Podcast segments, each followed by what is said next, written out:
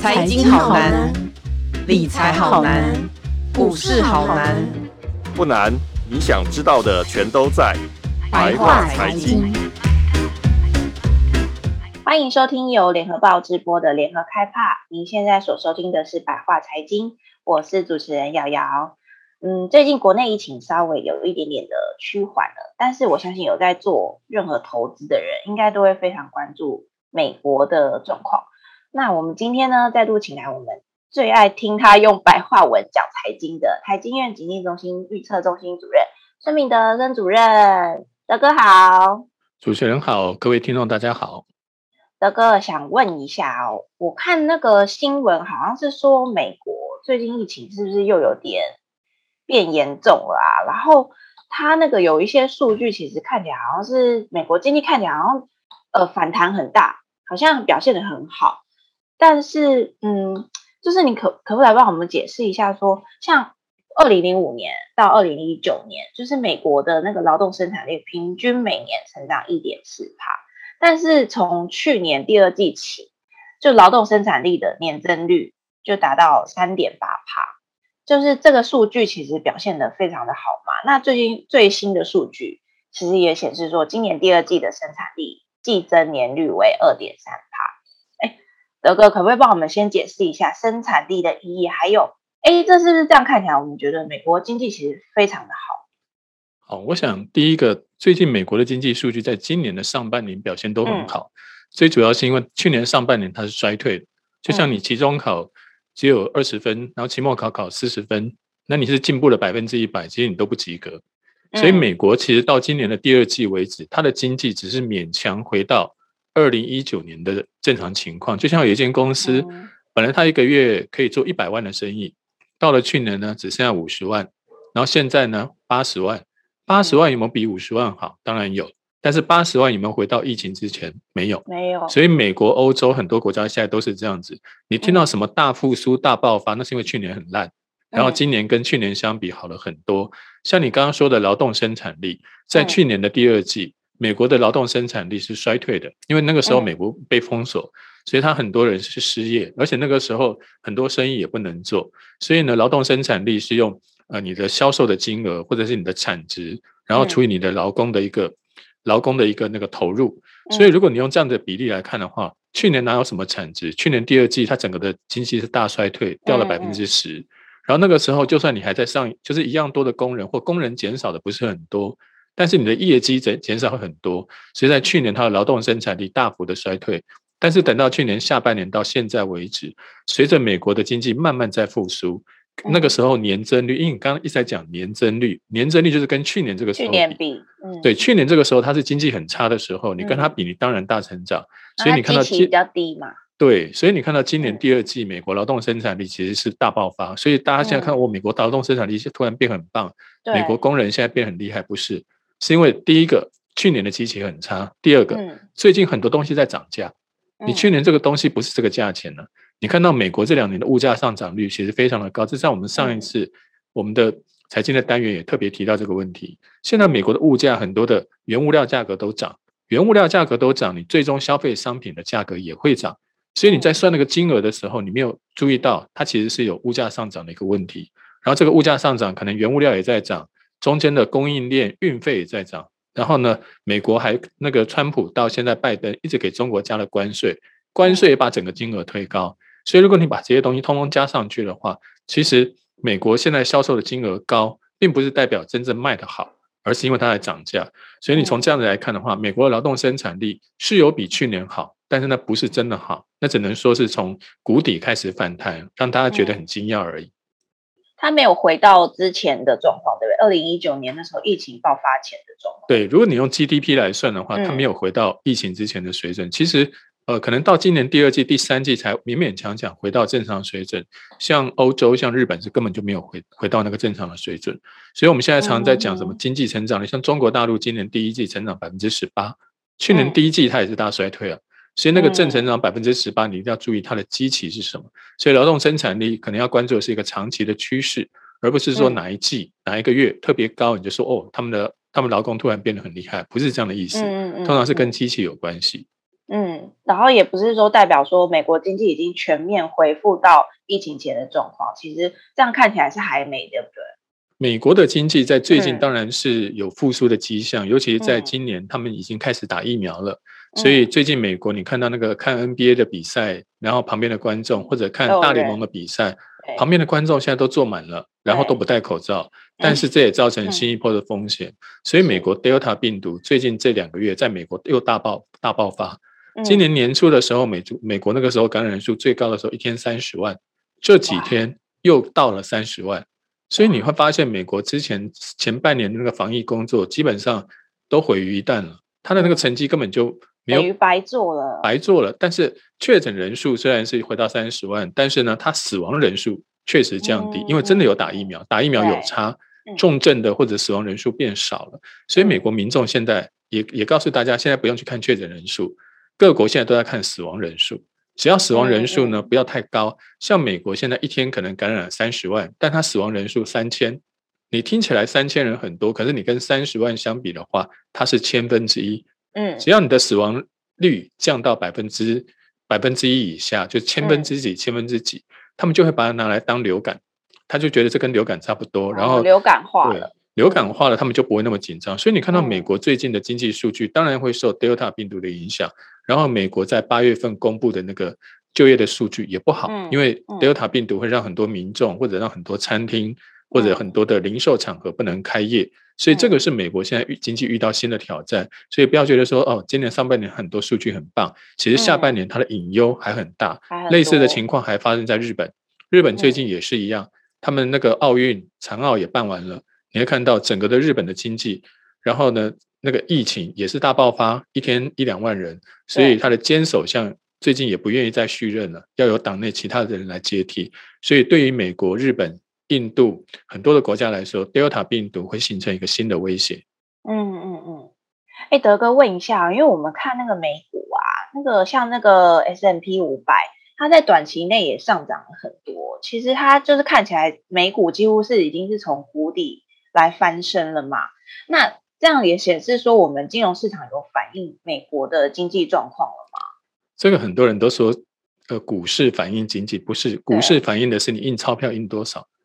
经济再烂，你只要钞票印多了，它自然也会往上飞嘛。去年三四月的时候，你看到美国那个时候整股市四次大跌，四次熔断，天天大跌。那时候美股道琼从三万点跌到一一万九千点。台股从一万两千点跌到八千七百点，接下来呢，各国开始量化宽松，所以接你看到后面的经济其实没有很好啊，很糟糕。嗯、但是美股从四月底就开始止，三月底就开始止跌，开始一路上冲，嗯、然后你看到现在又三万五千点，然后那个道琼指数三万五千点，其他的纳斯达克也都差不多。那其中做了什么？嗯、我刚说了，它的经济只是刚好恢复到二零一九年的情况。那那时候股市多少？那时候股市没有这么高啊。所以你超过了那个时候的水准，其实很多都是因为你印了太多钞票。比如说，美国在去年的时候，它的整个资产规模只有四兆，到了现到了现在呢，已经多了八兆，它现在已经多了一倍。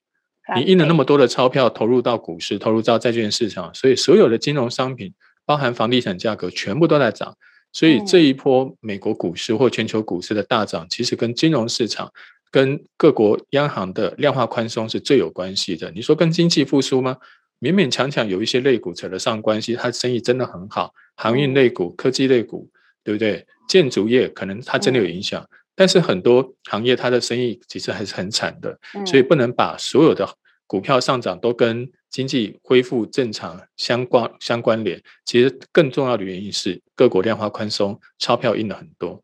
嗯嗯嗯。哎，德哥，你刚刚有讲到，其实各国量化宽松，所以钞票一直印，所以这也反映了金融市场最近包括美股的谷底翻身的这个样子的情况。那我问一下哦，因为联准会啊，他们其实一直有在说，就是要结束那个货币宽松，他们已经在讨论所谓的缩减购债计划时程，可能未来三个月内会开始那个缩减购债规模。那这样子会不会其实就是？呃，会影响到我们之前的那个美股的状况，它会不会冲击到我们，甚至到美国的经济呢？呃，美国量化宽松要缩减，从今年呃大概年中就开始一直在讨论，但是你会发现啊，美国一直在放话，它就是呃，耶伦前两天，比如财政部长耶伦讲说啊，我们那个物价已经涨多了，然后股市就大跌，然后跌一跌，他马上就跑出来说啊，我不是那个意思，我们要去干预联准会的货币政策，好，这个是财政部长，然后那个鲍威尔他那个联准会主席也都是一样。有时候讲话说我们要开始研究量化宽松要退场，过两天马上就开始转弯，所以你会发现联准会自己也其实也都捉摸不定。我们在上次的节目也特别提到，美国的通膨现在主主要是由供给的一方来来导引，因为物价的上涨主要来自于原物料价格上涨、运费价格上涨。其实真的需求端你会发现美国经济时好时坏，它不是真正过热。这第一个，第二个，在最近的 Jackson Hole 他们那个央行年会上面。联准会其实讲的话，主席讲的话是跟以前一样，但是你会发现美国各地方的联准会的那些委员讲话不一样。比如说，我举几个例子，达拉斯达拉斯联那个分行的一些那个那个主席就说了，他说美国联准会应该在八个月里就要把那个资产负债表给收回来，嗯，他要完成缩减购债计划，因为现在美国是每个月购买一千两百亿美金的债券，他他不是停住了，它是继续每个月都一直在买。所以你股市不断源源不断的每个月都有一千两百亿一直流进去，你的股市当然热烘烘的。所以达拉斯的联准会的主席他就说，我们在八个月之内这一千两百亿不要再买了，你原来买的先不管，那个都要收回去，你现在不要再买新的。好，这是第一个。圣路易那个分行的联准会主席也特别说了，美国应该立刻就要开始停止啊。第一个，你每个月就要停止多少呢？三百亿，然后明年第一季就要全部都停掉。其他的堪萨斯或者是克利夫兰或者费城，全部都在讲类似的事情。所以你发现联准会主席在中央，他觉得现在物价不是太大问题，而且他要纵观全局，所以呢，他比较拿捏不定。但是各地方的联准会，从费城东岸的费城，然后到中部的圣路易、达拉斯这些地方，全部都反映最近的物价涨太多了，房价涨太多了，不要再印更多的新钞票，要缩要缩表。所以。联准会的缩表，其实你会发现，好像只有大家都只注意鲍威尔讲话，其实各地方已经很痛苦了，因为最近那个物价一直在上涨，然后各地方都是靠那个放款，各地方的银行都是放靠存放款利差，你的利率是零诶，你现在连缩表都不说，你的利率永远都是零，那我们这些银行怎么怎么生活呢？华尔街是可以靠买卖公债、买卖买卖股票。那些去投资，但地方的银行通常是用存放款来赚钱的，所以他们希望联准会尽早结束量化宽松，开始慢慢的去考虑升息。所以联准会大家一直在讲说，下半年可能会怎么样怎么样，所以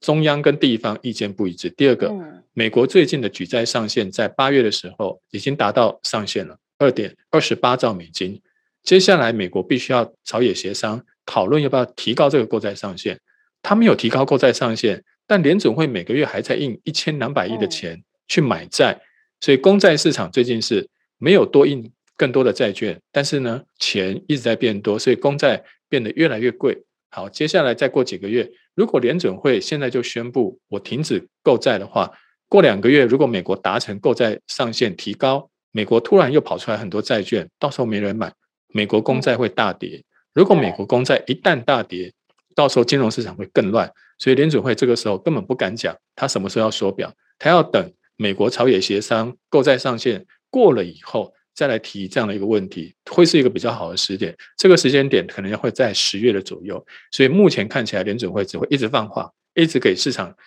看起来信心喊话，浇一点冷水。你叫他真的现在就谈缩表，他现在不敢。所以可能缩表的计划目前进程大概会最快在十月咯，可以这样说咯。对，到第四季要等他那个朝野协商举债上限通过，嗯、然后等等到财政部还可以再发一些债，联准会还可以买。嗯、因为你这个买家如果提提早就宣布我不会再买更多债，市场会担忧那么多的债券跑出来谁买？所以到时候公债价格要是大跌，嗯、那美国的金融市场整个会乱掉。所以联准会一定要保留这一手，买与不买，到时候是由我来说了算。但现在我不能说我不买，让市场有这样的预期。到时候公债卖不好，公债如果发行不好的话，美国要做公共建设，明年要做很多公共建设，钱都没有啊。所以发债这件事情很重要。联准会现在不敢就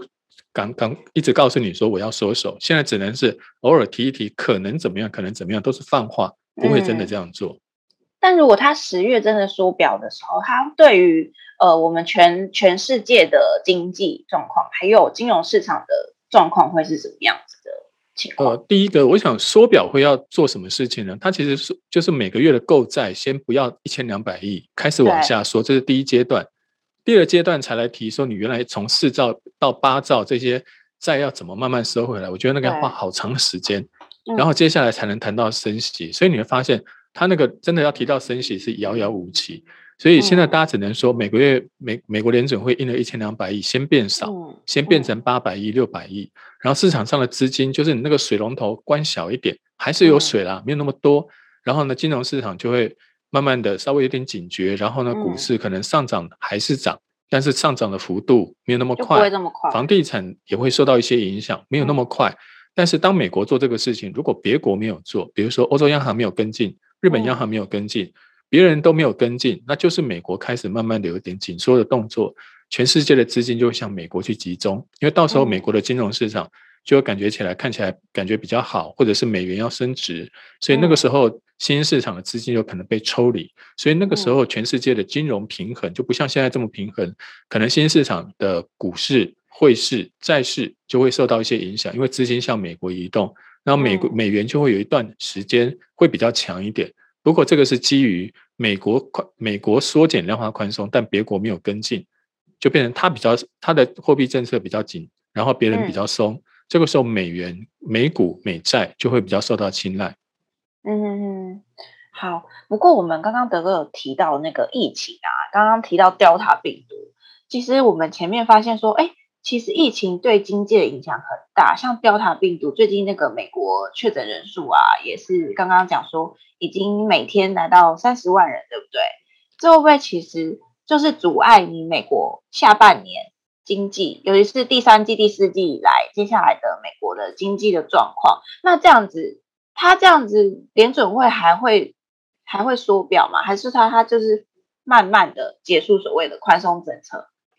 美国联准会要缩减这个缩购债计划，当然跟经济息息相关。嗯、不过现在 Delta 病毒，我刚刚已经说了，它是确诊人数很多，但它死亡人数没有像去年那么恐怖，而且现在疫苗。呃，越研发研发越来越多样，然后它的保护效力或者是那些治疗用的药也越来越好。再加上美国，你知道美国已经几千万人都都得过这个新冠病毒，自然免疫的情况也慢慢的都在发生。所以即使这个 Delta 病毒再度爆发，看起来目前对美国经济的数据的影响不像去年这么大。所以对联准会来说，它虽然会观察这个情况，然后但是我们倒不觉得说。美国这个 Delta 病毒会对它造成太大影响，比如说堪萨斯分行，就是 Jackson Hole，他这一次年会的主办地点的这个联准会分行的总裁，他就说，虽然说 Delta 病毒值得关注，但是目前看起来对经济的影响已经不像去年这么大。但是美国印的太那么多钞票，可能才是真正麻烦的问题，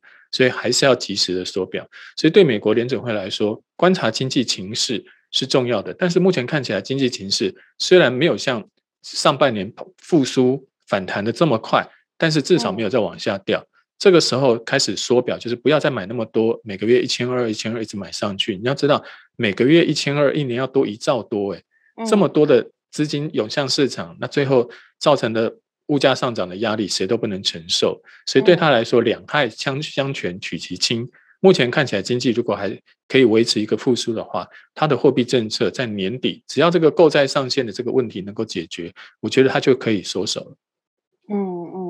所以其实应该说，德国，你现在来看是说，联总会可能会在呃下半年，其实它会有一些开始缩手的的步伐，然后结束宽松政策的步伐嘛，对不对？对，在第四季是最有可能的。嗯哼，可是目前市场上都预测说，美国最快有可能是明年才开始升息，这样子的预测其实是对的吗？升息啊，升息后年吧。嗯后年吗？你现在连这个一千二你都没收，我刚刚已经说它有三个步骤。第一个是每个月还在买的这个一千二要先缩手，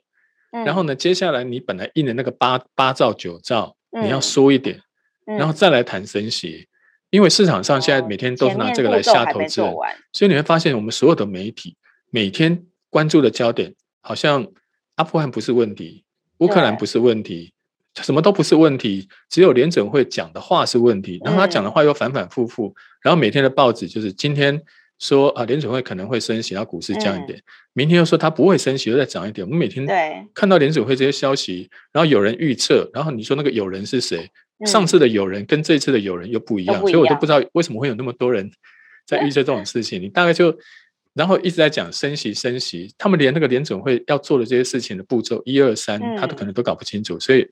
呃，大家大家如果接下来听到很多人什么预什么预测即即将升息，我觉得那个听听就好。你今年听了那么多，他什么时候真的升过息？而且我们刚刚已经说了，量化宽松都没有结束，怎么会去升息？这个这个先后顺序本来就就是一致的啊。所以对美国来说，今年可能到年底吧。从一千二稍微往下缩一点，意思意思是有的。那真正比较大的动作，看看明年才会做比较多的动作。至于升息这么猛的，大家最近只有韩国或者是一些中南美洲国家物价实在涨太凶了，在升息。美国现在谈到升息，我觉得离他现在的步骤还是远了一些。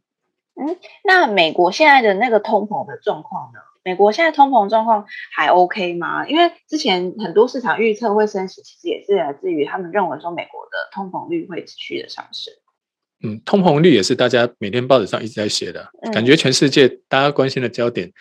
大家都不关心别的事情，就是美国的通膨数据。然后说五点四跟五点三九五有什么差？我们每次听到这种都不晓得它到底有什么差。嗯，美国现在的物价上涨率这几个月好像都五点四、五点四，去年这个时候都没涨。所以平均起来两年涨了五趴，然后美国联准会呢，这个时候他对他来说可能失业率是比较重要的，嗯，所以五点四，而且五点四就没有再往上冲了，所以对他来说，他就不断的在解释说这五点四不会持久啊，不会维持太长久，他就没有太关心。另外一个是 PCE 啊，美国消费者的一个物价指数，它的物价指数虽然也也挺高的，但是也没有再继续往上冲，因为美国最近因为 Delta 病毒，所以它的经济再度受到影响，你的需求没有那么好。你的物价在上涨就没有这个动力，所以对美国来说，物价上涨率这几个月大概就是虽然高，但是就停在那个地方，也没有再继续往上冲。所以呢，它也没有。我再重复一次，不要一直提升息这件事情。嗯嗯，因为没错，每次这个词一字讲一出来，大家好像你会发现所有的财经节目在讨论字全部都是一样。美国物价上涨，我们要升息。我再再重复一次，他现在连缩表都没说，他要怎么升息？加护病房都还没有出，现在叫他去复健嘛？所以，对美国来说，现在大家在提这些词的时候，不要每次都这样落落入一个好像好像在在梦夜的循环嘛，就每天在那边一直在重复那几个词、那几个关键字，先把这个眼前的问题搞清楚。美国现在经济没有全面的复苏，这个时候去谈那些比较强烈的一些呃货币政策的紧缩，时间还太早一点，可能要等到明年后年才会有。目前只是说。把那个点滴每天掉两瓶，现在变成掉一瓶，然后掉半瓶，嗯嗯、把那个药量慢慢的降低，然后接下来才能谈到回到一个正常生活。升息是属于比比较正常的一个一个生活的形态，那可能要等到明年下半年、后年以后才有可能开始讨论。嗯嗯，刚刚德哥有讲到那个阿富汗的事情，其实美国这阵子撤军阿富汗啊，我们表面上看起来好像是一个政治事件，一个外交事件，但是。它对于经济层面会有影响吗？它会不会影响到美国的一些财经的政策啊？好，阿富汗这个国家其实就是我刚刚说的，台湾人其实关注的焦点其实不是那么广。像阿富汗这个问题，嗯、人家吵了二十年，我们台湾只有最近看到人家去挤到机场要搭机，然后搭不上去，然后好可怜。我们台湾就在那个地方落落下几滴眼泪，开始关心一下阿富汗这个事情。然后呢，然后只要这个问题一解一解决，马上又回到了什么升息啦、嗯、通膨啦这种，嗯，呃，这种词上面去循环。所以第一个，阿富汗这个国家哦，它其实非常的贫穷，它的人均 GDP 大概只有五百块美金，那台湾是两三万三万块了，他们只有五百块，非常穷一个国家。它的土地呢是台湾的十八倍大，人口三千万啊，它这个国家很穷，它当然有它的历史的问题，它的它的地地理位置刚好位于中东、中亚。印度三个地方的中间，所以自古以来，它是波斯人、印度人或者是俄罗斯、英国他们彼此之间冲突的一个重要的据点。第二个，阿富汗的国内境内大概只有千分之二是可耕地，它都是高山，它没有办法，要不然就是沙漠，它完全没有办法用农业自给自足。所以在历史上，它基本上就是一个宗教信仰很虔诚，然后很贫穷，然后非常传统部落型的一个一个地方。那美国呢，过去是因为宾拉登炸了九一一，炸了美国的大楼，所以呢，美国派派军要去要去杀宾拉登。结果那个时候呢，因为宾拉登跟阿富汗当时的政权啊，跟他们那个领袖是有关系的，所以宾拉登被藏在那个地方，所以美国很生气，就派兵打阿富汗，要把宾拉登找出来。打下来，对对，所以那个时候美国就从二零零一年开始进军阿富汗。没有想到历史上其实很多国家都都进去阿富汗，但是呢，要要不然就及早撤出。你只要待久一点，都会被他拖累，因为这个国家太穷，你必须不断的输血，投入大量的资金。所以美国过去这二十年来，在这个阿富汗战争上，它整个反恐战争总共丢了八兆美金，光是阿富汗，它就用掉了二点三兆。你刚刚听到我们我们说美国的那个什么举债规模啦什么的，或者是美国这几年要做基础建设，两兆三兆吵了半天，美国光是打阿富汗战争就丢了两兆多。所以美国要再继续下去的话，它的财政赤字会越来越大。嗯，对于拜登总统他上任来说。过去那个美国的战争跟他没什么关系，现在在他手上收掉是最好，所以对他来说，他现在收掉是最好的一个时间点。但是很可惜，我们给他八个字：战略正确，执行失败。为什么叫战略正确呢？因为如果你从阿阿富汗撤军，你的军费开支可以节省，那美国就可以拿更多的钱去做公共建设，去做失业救济，可以减少这些没有用的。因为你再继续派兵阿富汗是没有用的，你也打不过这些宾拉登，他们地方势力这么强。第二个，你可以集中资源，集中你的注意力去关心中国或俄国，这也是拜登在演讲里面讲的。第三个，美军不要继续伤亡，他他的支持率就会提高，这是战略的正确。但为什么执行的失败呢？他没有想到，他们一旦撤，他还没有撤完呢，阿富汗那些政府就投降了，然后别他那些塔利班那些那些人就直接就就开到那个政府里面去了，所以呢，造成整个的阿富汗的动荡。造成拜登的支持率重挫。拜登的支持率现在，他今年最高的时候，拜登的支持率最高的时候，大概是呃最高的时候大概是五百分之五十五的民众是支持他的。但现在呢，他的支持率只剩下四十六，从五十五掉到四十六，他的不支持率从三十四上升到四十八。所以他现在有关对不对？对，尤尤其是最近这两两三个礼拜变化最大，他的不满率一下子提高到四十八。他的支持率掉到只有四十六，所以对于美国这个总统来说，他现在面临着阿富汗这个问题，造成了他支持率重创。美国现在不被大家信任，大家觉得这美国在很多战场上可能都会提前闹跑，我们干嘛跟他统一阵线呢？所以我们现在讲的，你会说这不是政治外交？你要记得，美国不是就打外交军事战，美国还有贸易战。那过去跟美国打贸易战要去打中国大陆，这些国家也会想。那么，要是美国在贸易战上先先抽手，对，他如果跟中国大陆不打了，那我们现在被中国大陆制裁吗？第三个，美国现在有个印太战略，在印度洋，他要找很多盟友。那你现在阿富汗被拿下来，阿富汗跟巴基斯坦、跟俄罗斯、跟中国，他们就通通绑在一起。然后你要再去跟印度合作，印度也会想，到过两天你又绕跑怎么办？所以对美国总统来说，他的支持率、他的诚信受到创伤。那我们接下来谈到美国现在朝野协商要提高举债上限，美国要做新的公共建设，美国要做很多的财经政策。如果他的反对党现在势力大增，甚至明年的其中选举，然后呢，在国会又占了多数，那拜登要推推行更多的政策就非常的困难。所以表面上阿富汗是一个政治问题，但它其实冲击到了拜登接下来的财经政策。所以接下来拜拜登如果要再做更多的建设，或者要再找更多的盟友。他可能会孤立无援，这个才是这次阿富汗对他真正造成的重大的影响。所以这次我们的阿富汗的事件，我们不能只是看所谓的表面啦。其实我们看到阿富汗的政策，其实已经影响到美国总统的一些声望，包括其实包括盟友、盟军，我们一些国家其实对于这件事情也感到有点不信任，对不对？所以它其实影响到的层面非常非常的广。对，如果只就财经层面的话。他未来要推很多的财经政策、朝野协商，嗯、甚至明年的集中选举，嗯，他可能都会因为这次阿富汗事件而造成自己没有办法去通过。如果他没有办法通过这些政策的话，对于美国接下来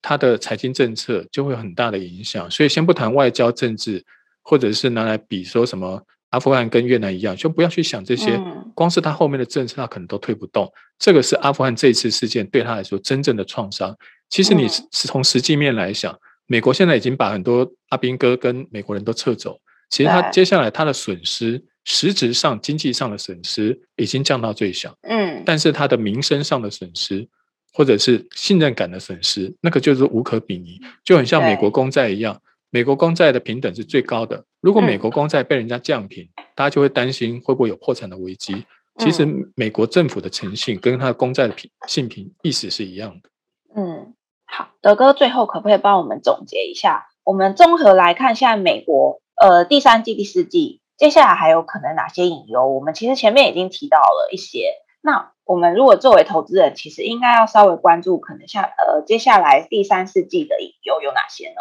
好，我想我我我我我每次表达任何意见，绝对不会针对投资人。我想是财经节目才会说投资人、投资人把这个挂在嘴上。嗯，对于一般的民众，可能他们要注意的就是，美国现在上半年的经济开始复苏，到了第三季已经开始又遇到新的 Delta 病毒的影响。也就是说，过去我们很乐观的认为说，疫情应该会在今年结束。目前看起来，不要不不要说今年，甚至还要拖很久，我们可能都会遇到病毒的变种，或者是经济复苏的不均衡。像现在美国稍微跑快一点，欧洲跑快一点，但日本又掉下去。最近中国大陆、东南亚、印度又有一些新的状况，所以对于全球经济来说，这两年的情况，今年的情况就是，当主要经济体欧美日变好的时候，新市场就掉下去；新市场好的时候，美国又掉下去。像这种经济复苏不均衡的情况，不只是今年，明年依然会持续。当你经济复苏不均衡的时候，各国的货币政策，你就会发现一会儿松，一会儿紧，就像中国大陆一样，去年宽松。今年上半年紧缩，最近又开始宽松。嗯，也就是说，当你发现这整个金融市场时松时紧的时候，你在投资的时候就要特别注意金融面的震荡。当然，不只是投资人，我们一般企业的经营你也要注意。最近美国的情况既然那么不稳定，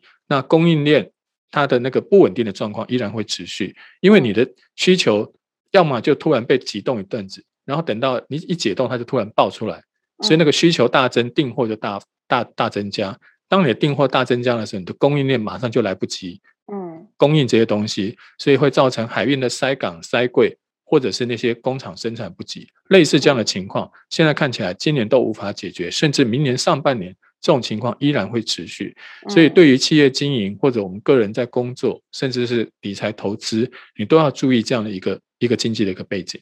嗯，是的，德哥非常帮我们总结了。几个下半年，大家民众们都要关心的美国经济，包括是它会影响到全球经济的状况。好，谢谢大家今天收听今天的白话财经。如果想要知道更多关于经济啊，或是美国经济相关的报道呢，请上网搜寻联合报数位版 VIP 点 UDN.com。我们下周白话财经见喽！谢谢德哥，谢谢你，谢谢，谢谢。精彩的报道，请搜寻 VIP 大 U 点 com 联合报数位版，邀请您订阅支持。